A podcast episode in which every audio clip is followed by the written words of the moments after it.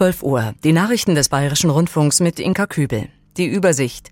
CO2-Ausstoß in Bayern sinkt langsamer als geplant. Putin droht mit dem Einsatz eigener Streubomben.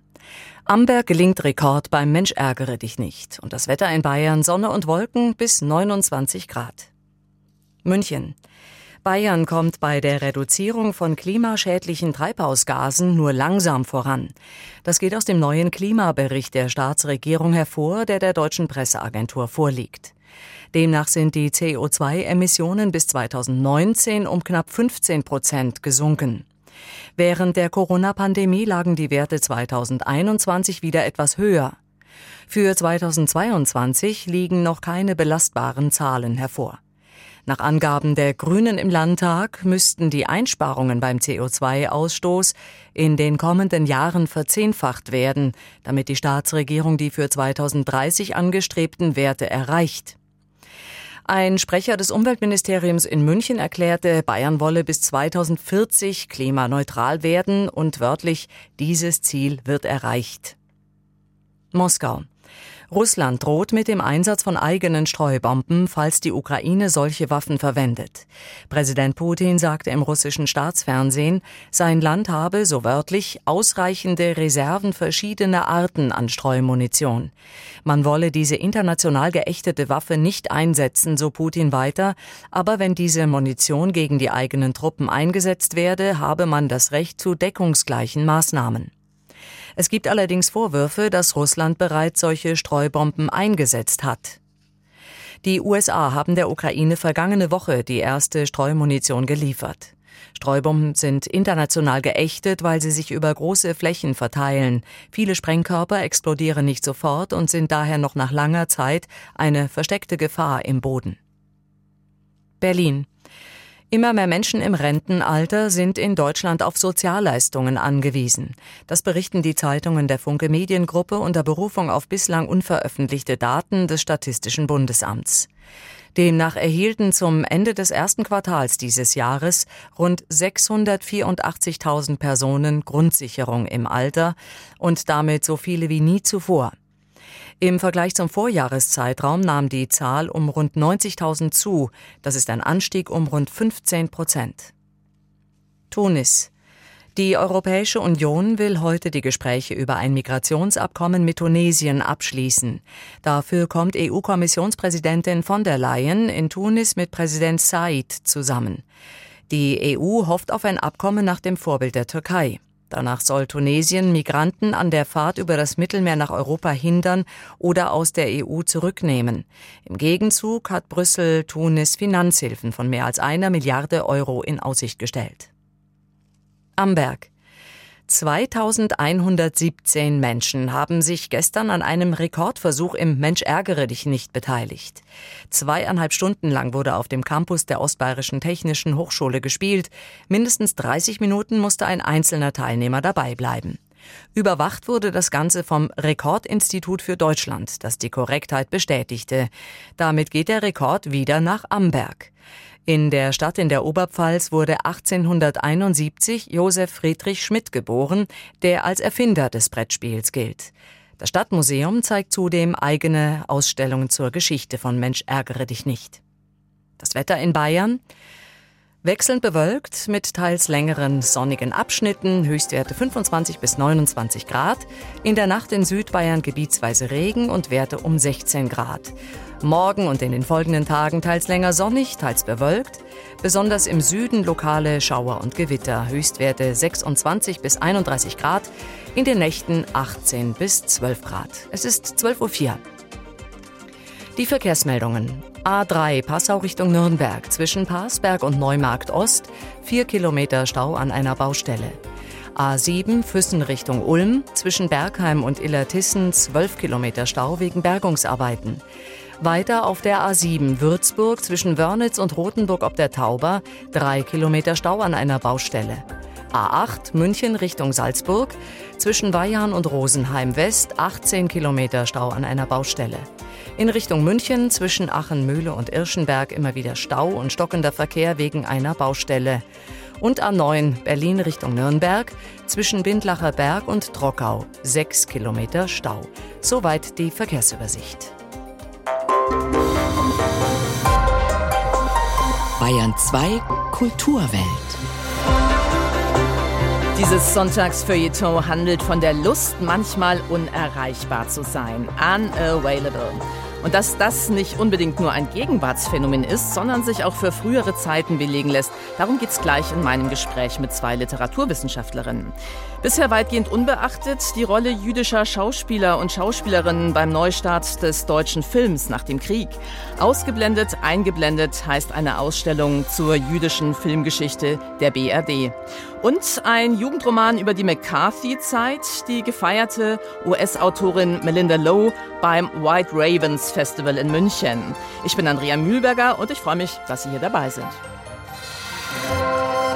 Kulturwelt.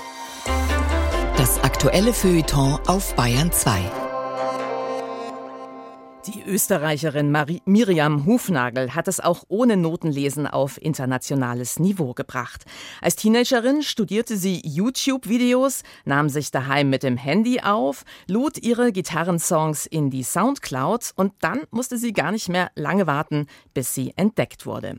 Inzwischen ist Avec bei mehr als 150 Millionen Streams auf Spotify angekommen. Trotzdem fühlt sich die Singer-Songwriterin Avec manchmal einsam. I Feel Alone These Days heißt ihr neues Mini-Album.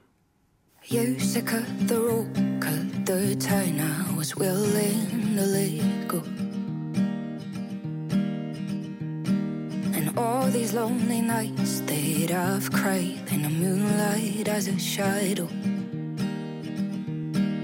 You said you don't mind, take your time, it's so fine. But then again, you did mine, couldn't hide, realize.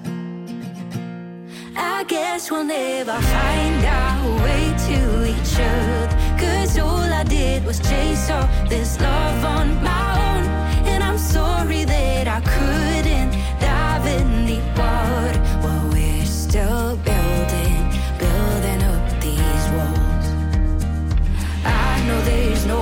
Love's a lie, but I was trying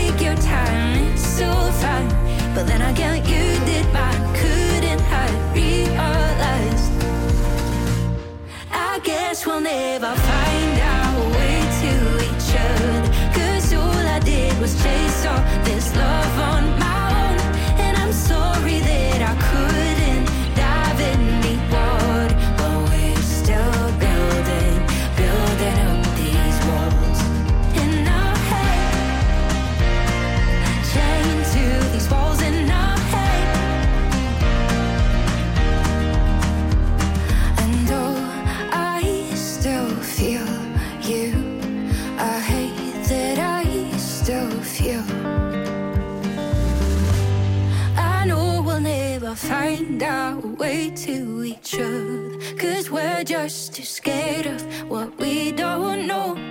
And I try to take the weight of this love off my shoulders. Cause I know I'm better off dancing on my own. I guess we'll never find our way to each other. Cause all I did was chase all this love. Avec singt auf ihrem neuen Album I Feel Alone These Days über Mauern in den Köpfen. Und um eine Art Mauer geht's jetzt auch hier bei uns. Eine Mauer des Schweigens, die manche errichten, wenn sie für andere unerreichbar sein möchten. Gönnen Sie sich manchmal auch diesen Luxus und lassen andere ein bisschen zappeln. Bob Dylan, der ließ das Nobelpreiskomitee über eine Woche warten, bis er auf die Ankündigung reagierte, dass er für seine seine Lyrics den Literatur-Nobelpreis bekommt.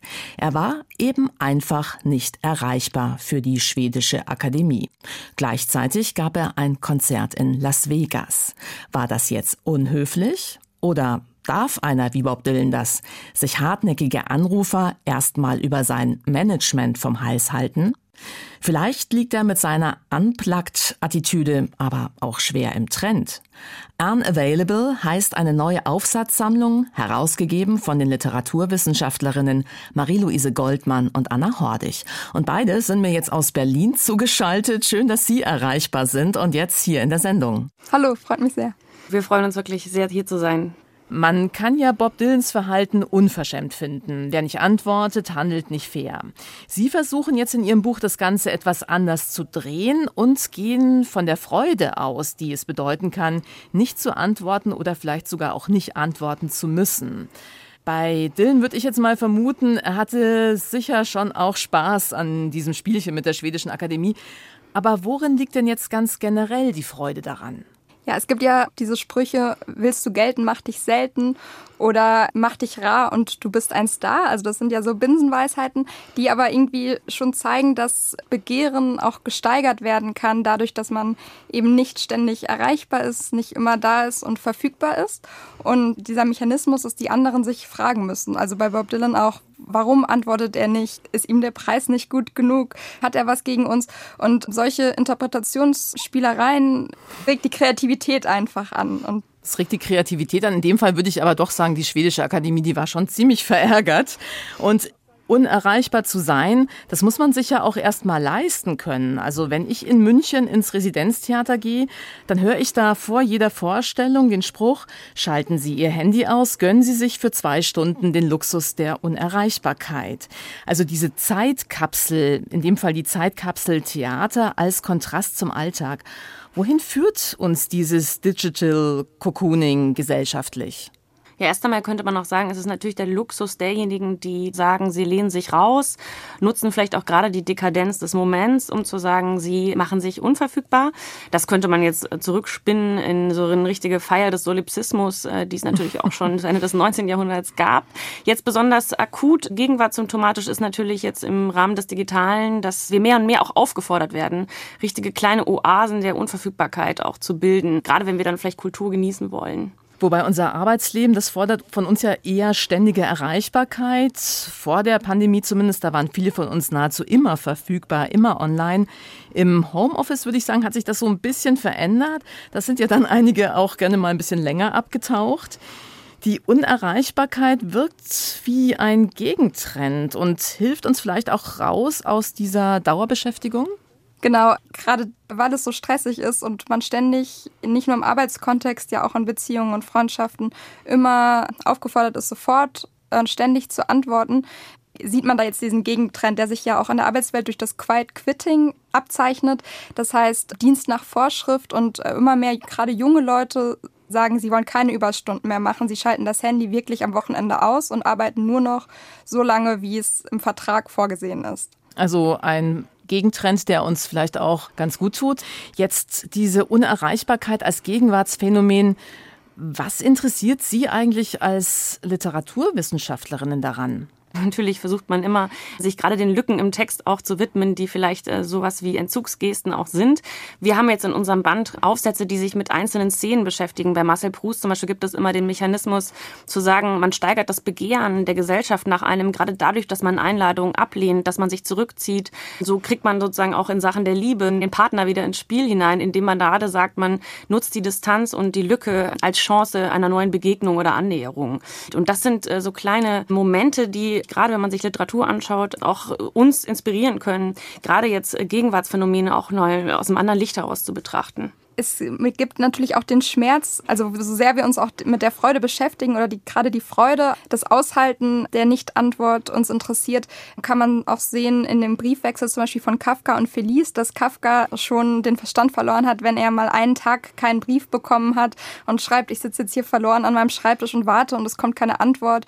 Oder auch Ingeborg Bachmann hat einen Brief, den sie da nie abgeschickt hat, an Paul Celan geschrieben, wo sie alle möglichen Interpretationen anstellt, warum seine Antwort ausbleibt Sie sagt dann sogar, liegt es daran, dass ihm ihre Bücher nicht gefallen haben. Also das zeigt, in was für existenzielle Krisen auch so eine Nicht-Antwort Autoren schon immer gestürzt hat. Nicht erst jetzt, wo wir erwarten, dass der andere innerhalb von ein paar Minuten auf die WhatsApp-Nachricht antwortet. Seit ein paar Jahren gibt es da dieses Phänomen Ghosting, Verschwinden wie ein Geist, eine sehr aggressive Form der Nichterreichbarkeit. Man ist einfach nicht mehr da, geht nicht mehr ran ans Handy und man lässt Menschen zurück, die sich wahrscheinlich ziemlich verlassen fühlen da bleibt doch dann die Freude eher auf der Strecke, oder? Ja, erstmal kann sowas natürlich erschüttern und wirklich in Verzweiflung stoßen, gerade eben weil man nicht abschließen kann. Also das ist vielleicht das Schlimme daran, geghostet zu werden, dass man keine Erklärung hat. Und natürlich ist es auch eine Frage der Perspektive. Also wir haben uns auch ein bisschen getraut, diesen Ghosting-Begriff auf seine Zweiseitigkeit oder Zweischneidigkeit zu befragen und gerade auch zu sagen, eben damit sowas überhaupt passiert, gibt es natürlich auch einen Täter oder eine Täterin, die dann im Zweifelsfall nicht antwortet. Und was ist das für eine Motivation? Was ist das für eine Lust am Nicht-Antworten, die dahinter steht? Abseits dessen, dass es natürlich auch extreme Grausamkeiten bedeutet bedeuten kann für die Person, die wiederum als Geghostete aus der Geschichte herausgeht. Ja, das hat ja auch ganz stark mit Machtstrukturen zu tun so wird es ja oft interpretiert. Die Person, die nicht antwortet, ist die, die jetzt die Kontrolle hat, die die Macht in der Hand hat, die vielleicht auch desinteressiert ist oder eben nicht antworten möchte, weil sie vielleicht mit der anderen Person nichts mehr zu tun haben will. Aber oft sieht man, dass es genau das Gegenteil sogar bedeuten kann. Dass gerade die Person, die nicht antwortet, eigentlich die viel unsicherere ist, die die Kontrolle gewinnen möchte über diese Situation, indem sie, bevor man zum Beispiel von einem anderen verlassen wird, lieber jetzt selbst verlässt aus dem Bedürfnis, ja, sich Rat zu machen, um das Begehren wieder zu steigern. Also zu sagen, die Person, die nicht antwortet, ist automatisch diejenige, die weniger will, ist eigentlich verkürzt. Gibt es denn zu diesem Ghosting auch Vorbilder in der Literatur, die Sie analysiert haben? Also es gibt zum Beispiel das Gegenwartsbuch von Dolly Alderton Ghosts das vor ein paar Jahren erschienen ist. Und da geht es darum, wie heute bei Dating-Apps zum Beispiel der Partner an einem Tag noch sagt, ich liebe dich und am nächsten Tag dann erstmal verschwindet für Monate, wo man sich fragt, wie kann das sein? Da wird es sehr stark mit dem Digitalen, mit einer neuen Generation ähm, erklärt, die auch so eine Wegwerfmentalität vielleicht hat. Also Eva Ilus, die Soziologin, sagt auch, dass ökonomische kapitalistische Prinzipien sich heutzutage auf Beziehungen übertragen. Also dass wir einfach gewohnt sind, Menschen wie Gegenstände zu behandeln. In dem Moment, wo sie uns nicht mehr passen, werfen wir sie weg und suchen uns eine neue Person. Und das gehört einfach wirklich auch zu dieser Ambiguität der Unverfügbarkeit dazu, dass man sagen muss, wir haben jetzt sehr stark über die Freude des Entzugs nachgedacht, aber natürlich hat das alles auch was mit kapitalistischen Strukturen zu tun, mit Informationskreisläufen, in denen immer dann, wenn es auch ums Ghosting geht, natürlich auch so eine gewisse Warenförmigkeit aufblitzt und man dann auch immer fragen muss, genau, ist das jetzt eine unverbindliche Unverbindlichkeit, die dem Kapitalismus eher in die Hände spielt, weil Menschen eben ganz schnell in rasendem Tempo austauschbar werden oder sich canceln gegenseitig? Oder ist das ganz im Gegenteil eine produktive Form des Entzugs? Es gibt auch ganz tolle Bücher, zwei aus dem Jahr 2019 von Jenny Odell und Akiko Busch, die darüber nachgedacht haben, wie das Verschwinden, das sich verkleiden und in die Natur gehen eigentlich auch Strukturen sind oder Angebote, die es erlauben, im Rahmen des Kapitalismus eben auszutreten und sich zurückzuziehen und andere Dinge für sich zu entdecken. Dann enden wir mal mit dem Appell, Frauen seid öfter mal unerreichbar, aber auch für Männer gilt natürlich, schaltet öfter mal das Handy aus. Die Literaturwissenschaftlerinnen Marie-Louise Goldmann und Anna Hordig waren das. Unavailable, The Joy of Not Responding heißt ihr gemeinsames Buch mit wissenschaftlichen Aufsätzen zum Thema Unerreichbarsein und warum das auch Spaß machen kann. Erschienen ist es im Kulturverlag Katmos. I'm so sick of being under your command. On my own, human being, self made landlord in this flat that I don't own. But I call my home, nevertheless. Just because it's always been that way doesn't mean it has to stay. Leave your pity where you got it. This is me, I'm ready now, and this home that I call my own, and I'm proud of it.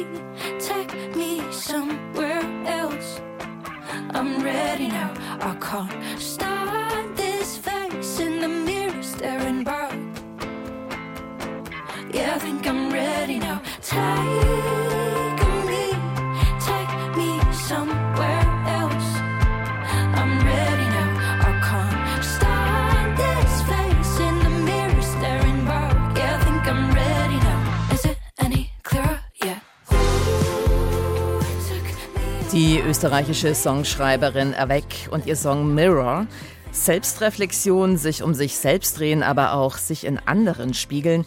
Das sind lyrische Leitmotive, die sich wie ein Faden durch das neue Mini-Album I Feel Alone These Days von Avec ziehen.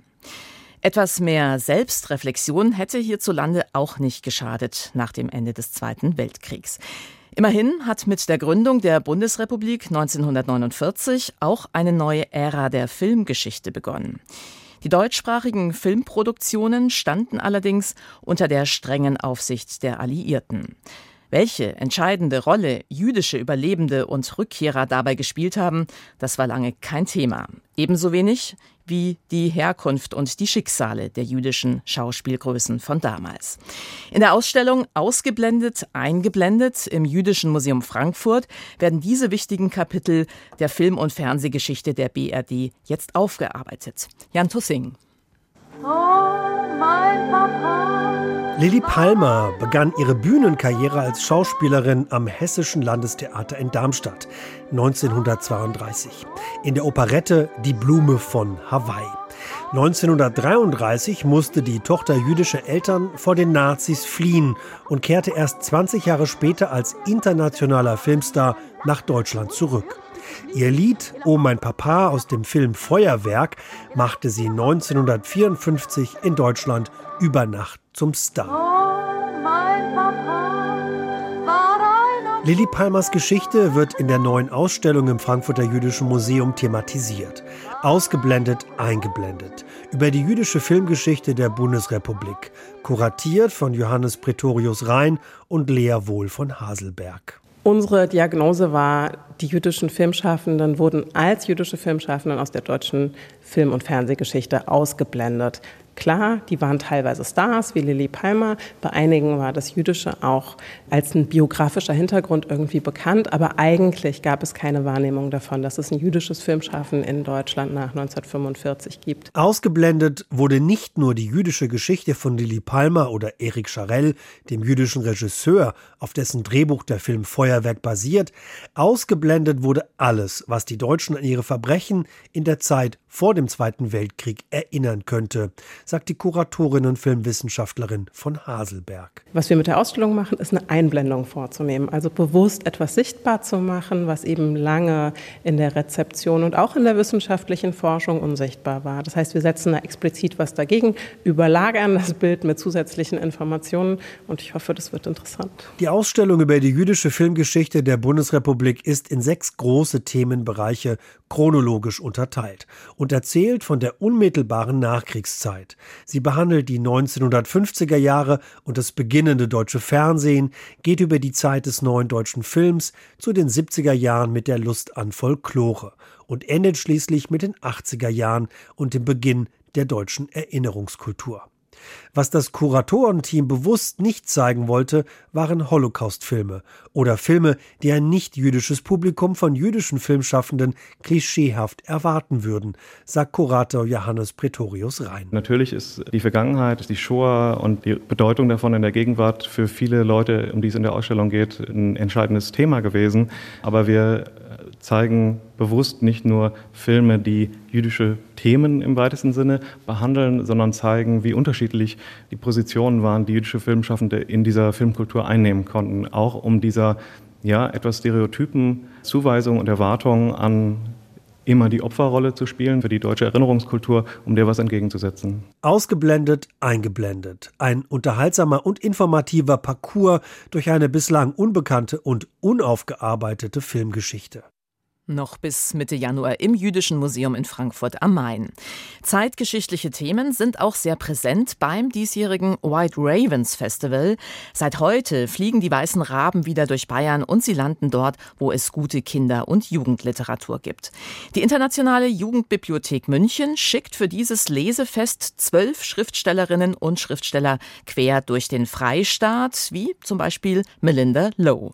Die US-Amerikanerin nimmt uns in ihrem neuen Jugendroman mit in die düstere McCarthy-Ära. Damals waren besonders Kommunisten und Homosexuelle schweren Repressionen ausgesetzt. Nils Beinke. Es ist ganz einfach. Der Arzt Joseph Hu aus San Francisco muss nur ein Papier unterschreiben und erklären, einer seiner Patienten sei Kommunist. Der Mediziner und Familienvater weiß indessen nichts über die politische Gesinnung des jungen Mannes und will nicht lügen, also unterschreibt er die Aussage für das FBI nicht und verliert deswegen seine Einwanderungspapiere. Joseph Hu kommt aus Shanghai und kann nun jederzeit verhaftet und abgeschoben werden Melinda Lowes Roman Last Night at the Telegraph Club erzählt anschaulich vom Wahnsinn der McCarthy-Ära in den USA, von einer Zeit voll von Lüge, Hass, Rassismus, Denunziation und Verfolgung. I think most people have forgotten about the McCarthy era in contemporary America. In den USA hat man die McCarthy-Jahre zunehmend vergessen. Ich habe den Roman zu Beginn der Präsidentschaft von Trump geschrieben und mir war klar, hier gibt es historische Parallelen. Hier geschieht das Gleiche. Aber die Menschen wissen nichts mehr vom McCarthy-System. Mitten in diesem fatalen gesellschaftlichen Klima die 17-jährige Lilly, Josephs Tochter. Sie hat gerade ihr letztes Highschool-Jahr begonnen und träumt davon, einmal in der Raumfahrtforschung zu arbeiten. Auf dem Weg in das Erwachsenensein merkt sie zudem, dass sie anders liebt, sich zu Frauen hingezogen fühlt. I would say she's very enthusiastic about. Lilly ist sehr also wissbegierig und sie ist voller Neugier auf die Welt. Sie entstammt einer Minderheit und sie will die Welt ihrer Herkunft liebend gern verlassen. Gleichzeitig bemerkt sie, sie hat ein starkes Bewusstsein für ihre eigene Identität, ebenso für das, was richtig ist und was nicht. Das überrascht sie auch selbst sehr.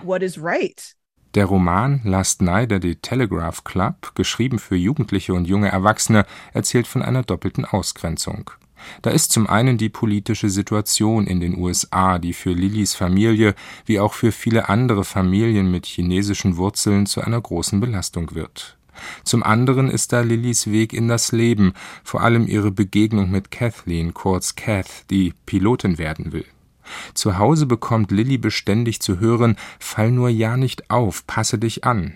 Mit der Liebe zu Kath geht das nicht mehr. Der Telegraph Club wird zum Fluchtort für Homosexuelle war die Zeit verdammt hart. Umso wichtiger waren Orte wie der Club. Vermutlich waren sie damals noch wichtiger, als es heute der Fall ist.